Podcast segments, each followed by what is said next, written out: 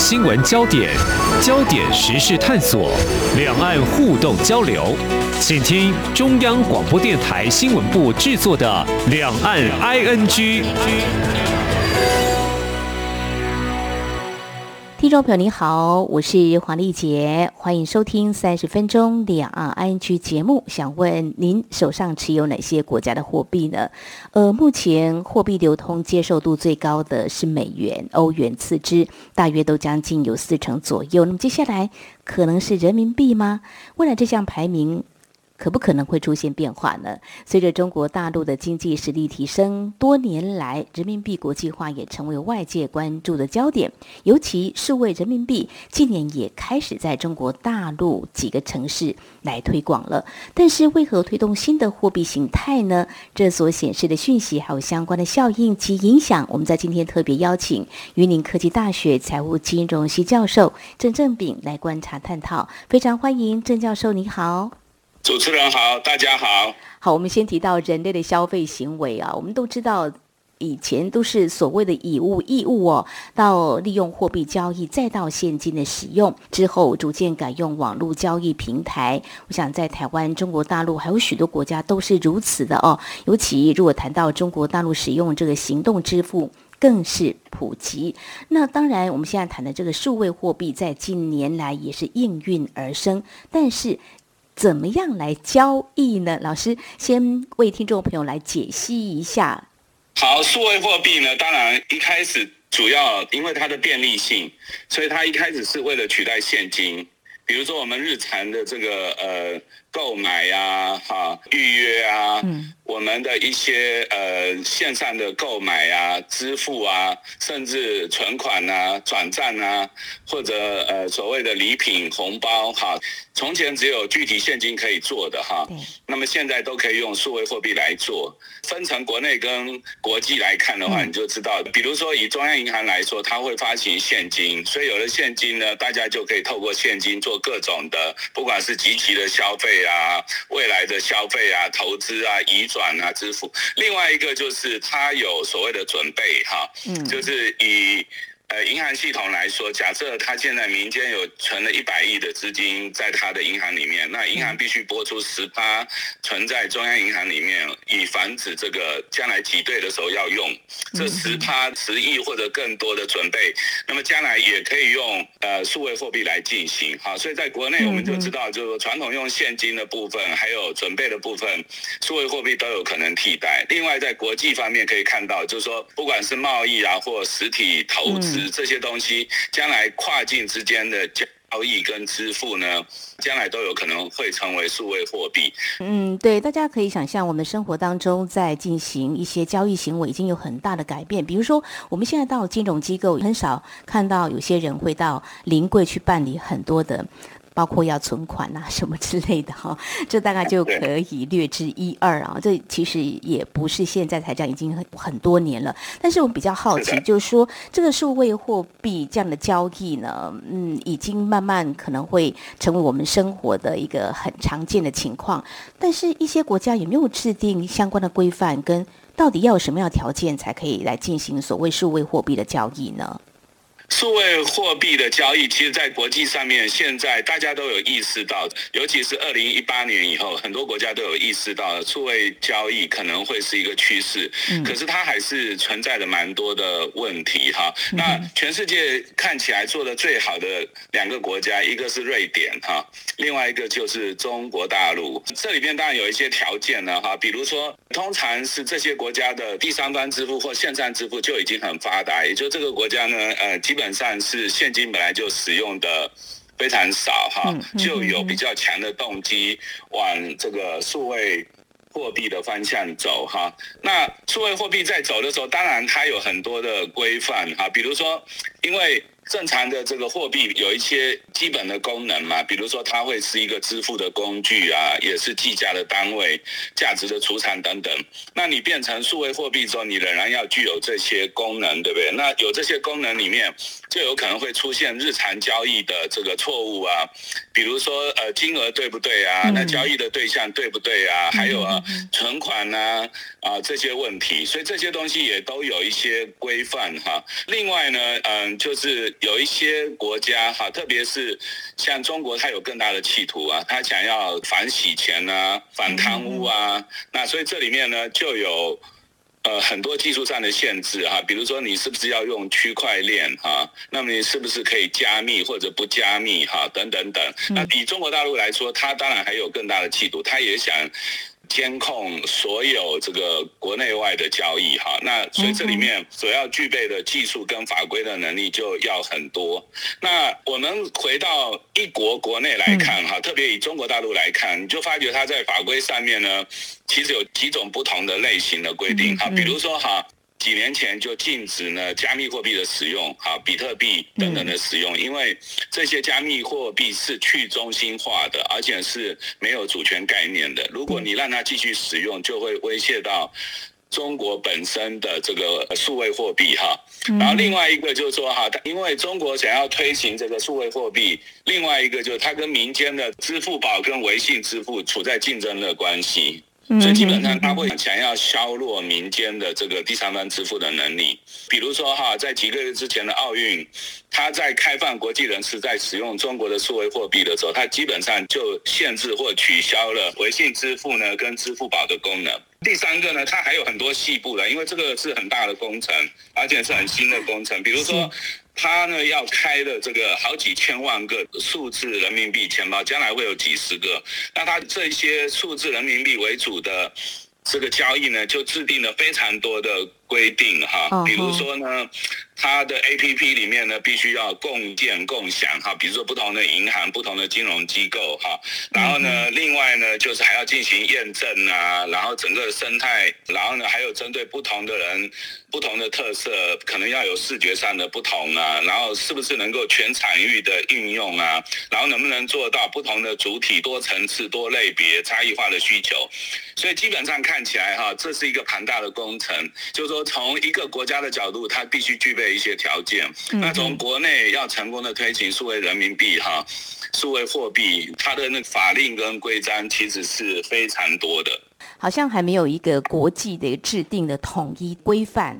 当然，老师是举中国大陆你所观察到的啦，比如说我他可能要监控一些国际交易。那这个话，我们就想到说，过去几年好像中国大陆有时候要把一些财产呢带到海外的一些大户呢绳之以法，就 可能这个会比较耗费工程啦。那现在建置这个数位人民币也是一个很大的工程，所以如果我这样说好了，从中国大陆的经济发展、对外贸易。消费需求、交易方式来观察，好像不是很重要，但是它急于来推动，重点在于要监控一些它所没有办法监控到的，是可以这样来说吗？还是也未必？也许它现在是一个起步，未来它变成人民币，可能慢慢的跟美元来较劲的话，有可能会变成国际货币，大家一起在数位化的交易行为上。嗯、呃，可能有这样一个改变，是这样子吗？还是你怎么样来看呢？对，因为现在数位人民币发展，就是说比全球的数位货币来看，哈，嗯，基本上前景是如何，现在是不确定，哈，还有一些争议。就像这个主持人刚才特别讲的这个监控，哈，因为，嗯，西方国家、文明国家非常重视各资。非常重视这个资料的外泄哈，那这种数位人民币哈，这个无所不包的这个资讯，其实让进步国家非常的有疑虑哈。我们先回到。中国的企图来看，哈，中国是全世界好。我刚刚有说，瑞典本来的速度比他们快，嗯，但是现在他们显然已经超过瑞典或者英国，哈，成为全球最领先。那这里面有它的一些特殊的目的，哈，我们大概分成六七点来看，哈。首先呢是比较正常的，就是因为中国社会里面现金使用的比例越来越低，所以取代现金是它第一个目的。第二个是还要促进交易的效率，哈，因为中国幅员非常的广大，而且很多人民其实非常的。穷困，所以你如果在很遥远的地方，交通不便，银行不便，连这个电啊、水电不便的地方，哈，如果你用数位人民币，因为它也可以离线交易，所以是可以提高效率。第三个就是它可以当然防止一些异常的错误，哈，比如说我们刚刚说它可以反诈骗、反洗钱、反贪污，啊，所以这些都是正面的哈。然后接下来就是它比较特别的几点，第一个呢。中国政府想要掌握这个线上支付的主导权。嗯，那我们也说过哈，就是以这个阿里巴巴跟腾讯的这两家公司，基本上掌控了中国线上支付的百分之九十以上。那这个对于共产党政权来说是一个非常大的危机跟不安。嗯，所以他想要把这个呃线上的支付的主导权掌握住哈，所以他势必会削弱这个阿里巴巴跟腾讯啊，不管支付宝、微信支付的影响力，这是他。比较特别的一个目的之一。另外一个呢，你可以看到哈，他要加强国家的监控能力。嗯，这国家的监控能力包括所有的个人啊、企业，还有国际之间的移动哈。那中国的 AI 推的全世界这个最火热哈，你看到每一个人他的不管人脸辨识啊，或者生物特征、各种交易的特征、行踪完全被控制哈。这个对西方国家，甚至包括我们台湾都是不能接受的哈。那但是中国非常强调这个，而且很以这个自豪哈。那国际资金的流动也是哈，因为我们知道最近中国的这个资金外逃非常的严重哈，这几年已经超过三兆以上。主要的原因就是大家对中国没有安全感，那中国非常的畏惧这种资金的外逃哈，所以国际资金的外逃的监控也是一个重点哈。那另外一个就是刚丽姐有提到哈，就是它跟美元之间的一个竞争的关系哈，尤其在俄乌大战之下，大家都知道美元跟 SWIFT 的系统原来是这么的强大哈。那俄乌战争现在还很难判断，但是也有一半以上的几率会扩大哈，然后会波及到中国。所以中国现在变得很急迫性的哈，希望人民币可以上升到足以跟美元对抗的阶段。目前差非常远了，它在国际支付系统里面，人民币呢大概最多只有三趴四哈，那美元早就超过百分之五十哈。那同样的，他也想要建立自己的人民币跨境这个交易系统，好来跟 SWIFT 对抗。好，所以这个呢跟美元跟 SWIFT 对抗是他推行数位货币另外一个目的哈。还有一个他非常特殊的目的哈，这个中国。永远都在追求他民族的荣耀感，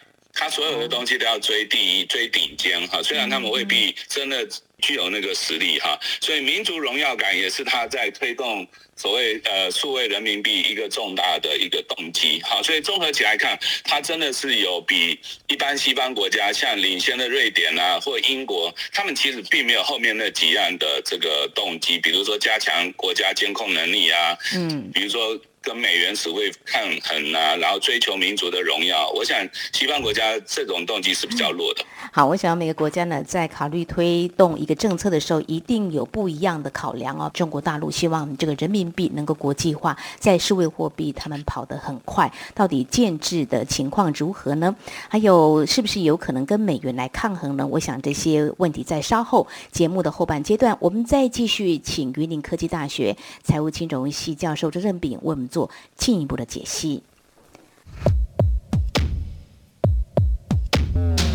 今天的新闻就是明天的历史，探索两岸间的焦点时事，尽在《两岸 ING》节目。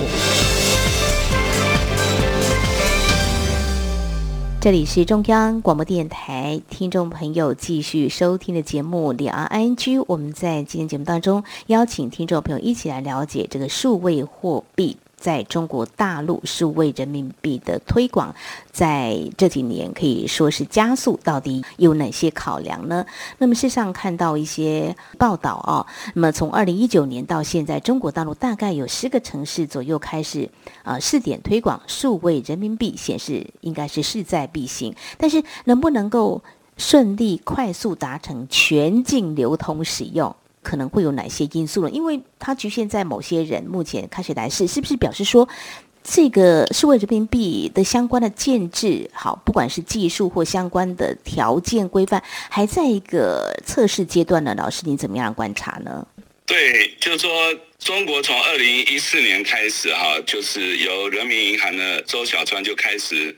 研发中国人民币的这个数位人民币，哈。后面你看到，就是二零一七年各个银行也加入，嗯，然后从二零一九年年底，二零二零年开始，哈，就在这个深圳、苏州、雄安新区、成都，哈，这些城市开始试点，后面又继续加入，哈，差不多。五六个以上的城市，所以目前试点的城市真的已经超过十几个哈。那今年二月的奥运是达到巅峰哈，因为特别是国际的这个人士可以在 App Store 跟 Android 上面直接就找到这个应用的软体哈。那我们从现在试点的状况来看哈，那么它试点的城市有十几个，那试点的场景哈，就是说在城市里面如果再区分不同的场域哈，那我们看到的就是在呃去年。年中的时候有到达的一两百万个哈，开立的这个钱包呢，我们现在估计它有大概三四千万个以上的钱包，嗯，那交易的金额有达到这个应该有超过五百亿以上的这个人民币哈，但是我们从这个方面来看哈，其实它的量还是很小，嗯，就是说它要扩展到全境，目前看起来问题还是不少哈，因为。从前的数位货币哈，用到区块链的技术，主要是去中心化。嗯，那他们现在是要中心化。嗯，然后有非常多的问题呢，基本上是技术上的问题啊，目前还没有办法完全克服。我们举个例子啊，你看到最近那个中国疫情起来之后哈，你看到原来很具有优势的线上支付、线上购物啊，现在反而都是很大的问题。啊，就是当停电了哈，当物质缺乏了，当不通的时候，你虽然看起来有很好的数位系统，但是那出问题的时候，它就比一般在没有数位系统的时候问题就更大啊。那另外一个就是说，中国大陆虽然大家对自己的自身权益跟人权哈不是那么的看重哈，但是。从这一次上海的封城啊，你大概看到哈，作为全中国最领先、所谓最文明的城市里面，你看到其实个人的意识、权利的意识还是逐渐有的哈。嗯。那所以你看到现在呢，在中国。呃，国内数位人民币在推的时候呢，目前为止还不能说成功哈，因为它所覆盖的这个量范围、交易量呢，还不到全中国的十分之一哈。嗯。但是呢，你已经看到很多负面的传闻出来，比如说中国人慢慢随着富裕，他也重视自己的权益哈。嗯。那么这种数位人民币呢，几乎是全面性的管制，所以有的人就会觉得是回到计划经济。嗯，好，那另外一个哈，中国在呃线上支付哈，在这个物联网哈，Internet 上面这么成功，当初主导的其实不是公部门，是民间的部门，嗯、是呃阿里巴巴，是是腾讯哈，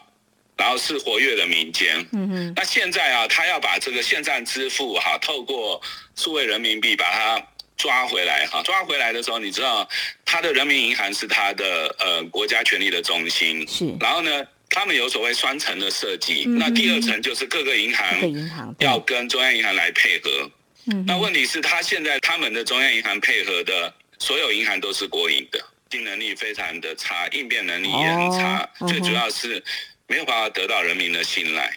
嗯、所以哈，我们可以预期哈，就是数位人民币在推广的时候呢。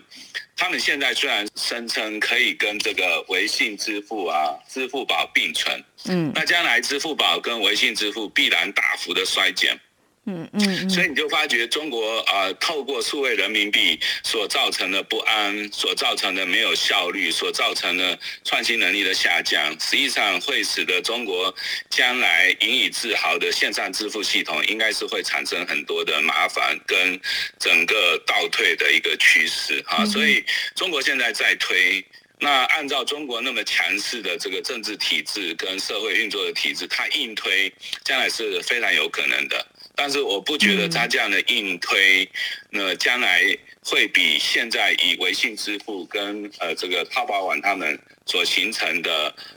呃这种支付系统会更有效率。是非常谢谢教授您的解析，就是说中国大陆的民众呢也会有某种程度的抗拒哦，再加上目前加入这个运作的，就是除了中国人民银行之后，第二层就是一些国企，但是民企在过程当中会不会也有在观望，或说外商会不会可能因为在中国大陆做生意嘛，会不会也因为这样刚开始会有一些抗拒，但是接下来。也有可能因为中国大陆的这个市场商机还蛮大，所以接下来要问的就是说，嗯，在中国大陆做生意，会不会中国大陆它的企图心强到它会要求你就要用这个数位人民币交易的模式，未来是不可逆的，有可能就会继续推下去。对呃，这个哈部分就讲到跟外商跟国际有关的哈。嗯、那我想现在因为还在试点，问题非常多。嗯，我相信过一阵子的时候，它会全面推行。那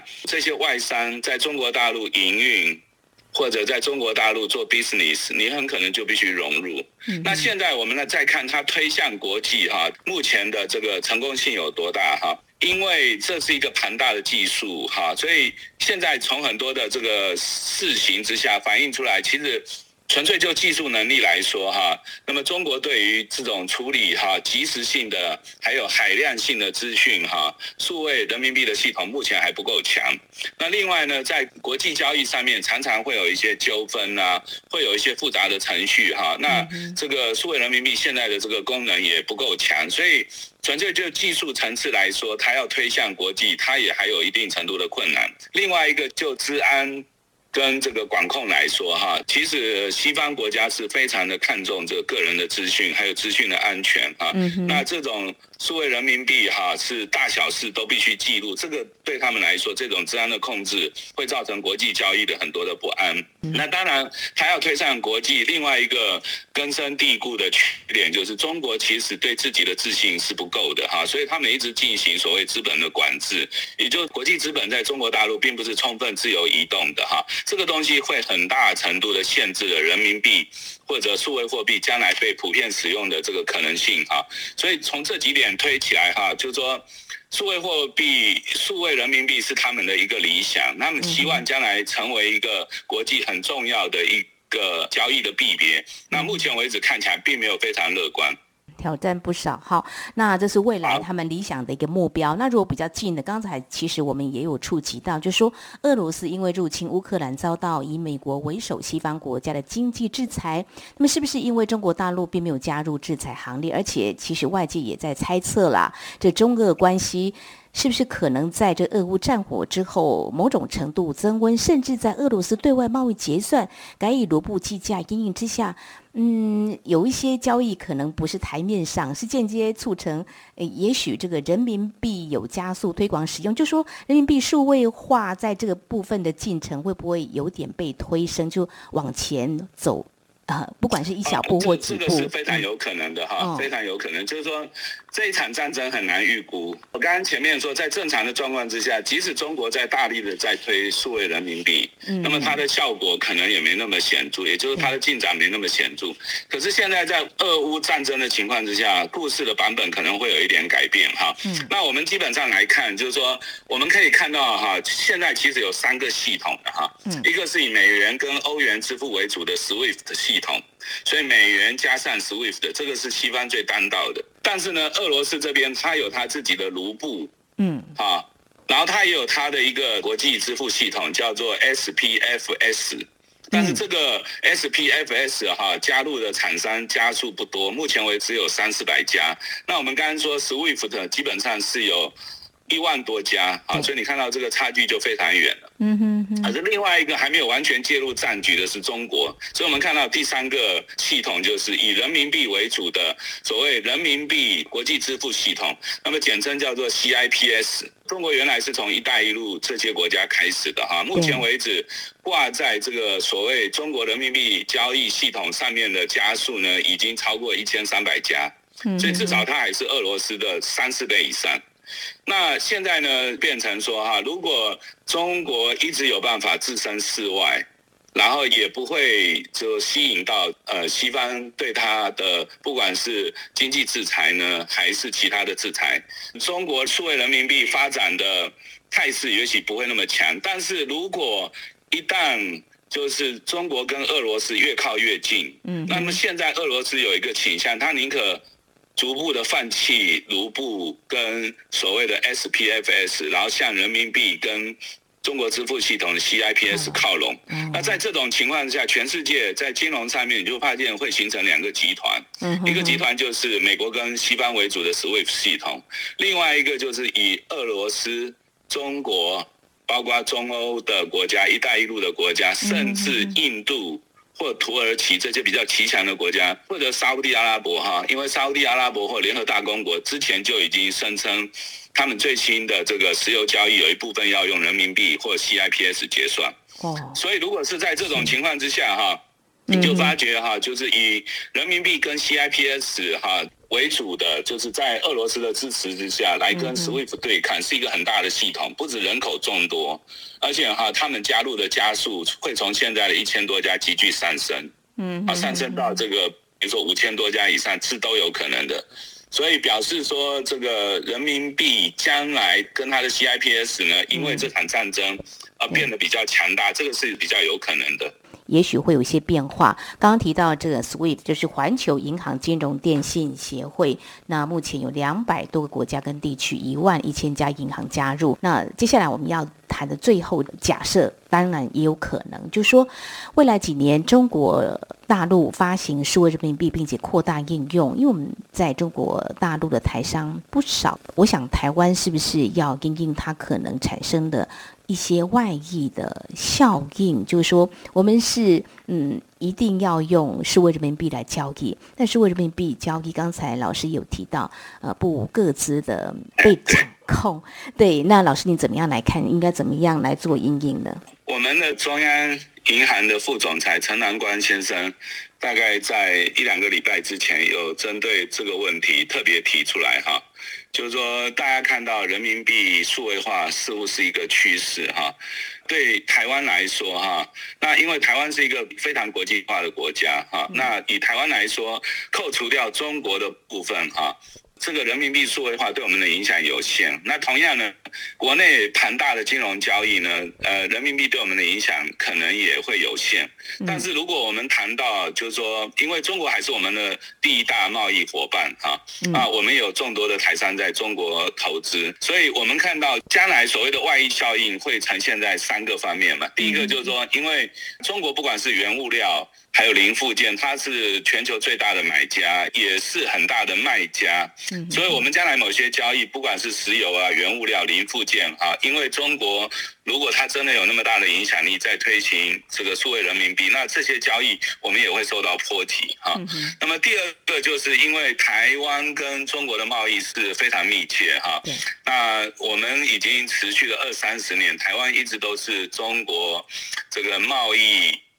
顺差的第一名哈，也就是我们赚中国的钱是全世界最高的，那表示我们跟他们之间的这个贸易的依存度相当的高。如果在正常情况之下，它改成用数位人民币来结算，就是一个问题哈。那么还有一个就是说资产的问题哈，我们很多台湾人投资在。中国大陆包括台商，还有一些不一定是台商，但是很多人投资在中国。嗯，很多金融机构也有投资在中国。那两岸如果发生战争，目前看起来发生战争的可能性是蛮高。如果用十年来算，国际上认为已经是百分之九十到百分之百的哈。嗯，那所以将来这个我们自己的资产在中国会不会被冻结哈，都是可能。那我想这个央行副总裁已经有提出这样的呼吁哈，表示我们。必须要正视这个问题，但是我们台湾在这方面的动作，虽然我们在二零一八年也有针对数位货币有在进行这个专案的研究，但是我们这方面当然意识的还是不够了哈。嗯。那我们只能说，两岸之间的紧张关系比较大，然后另外一个就是他们的交易系统也开始改变。嗯。所以就个别的厂商或者投资者来说，你当然你的资产投资的标的可能也要做一些。重新的配置跟移动哈，来降低自己的风险。那整个台湾社会的话，我们可能就要依靠政府，看怎么样在国际连接上面哈，我们可以做一些比较好的调度，也做一些比较好的 bargaining 的处理哈，就是议价能力的上面的处理。好，非常谢谢郑教授您的建议哦，就是如何来避险啊。我们面对未来可能一些变化的话，要及早做一些准备。毕竟呢，两岸的这个经贸的互动呢，还是非常的紧密的啊。未来这个数位人民币推广运用的话呢，其实对台商、台湾民众投资都有很大的影响。我们在今天特别针对中国大陆为什么要积极推广数位人民币，还有未来推动能不能够顺利，还有。因为俄乌战火之下，俄罗斯遭到西方国家制裁，间接促成快速推广吗？也许有可能，又会带来哪些影响？我想在今天非常感谢云林科技大学财经系教授郑正炳的观察解析还有建议，非常谢谢郑教授，谢谢您。好，谢谢大家，谢谢主持人。好，以上呢就是今天节目，非常感谢听众朋友您的收听，黄丽杰祝福您，我们下次同时间空中再会。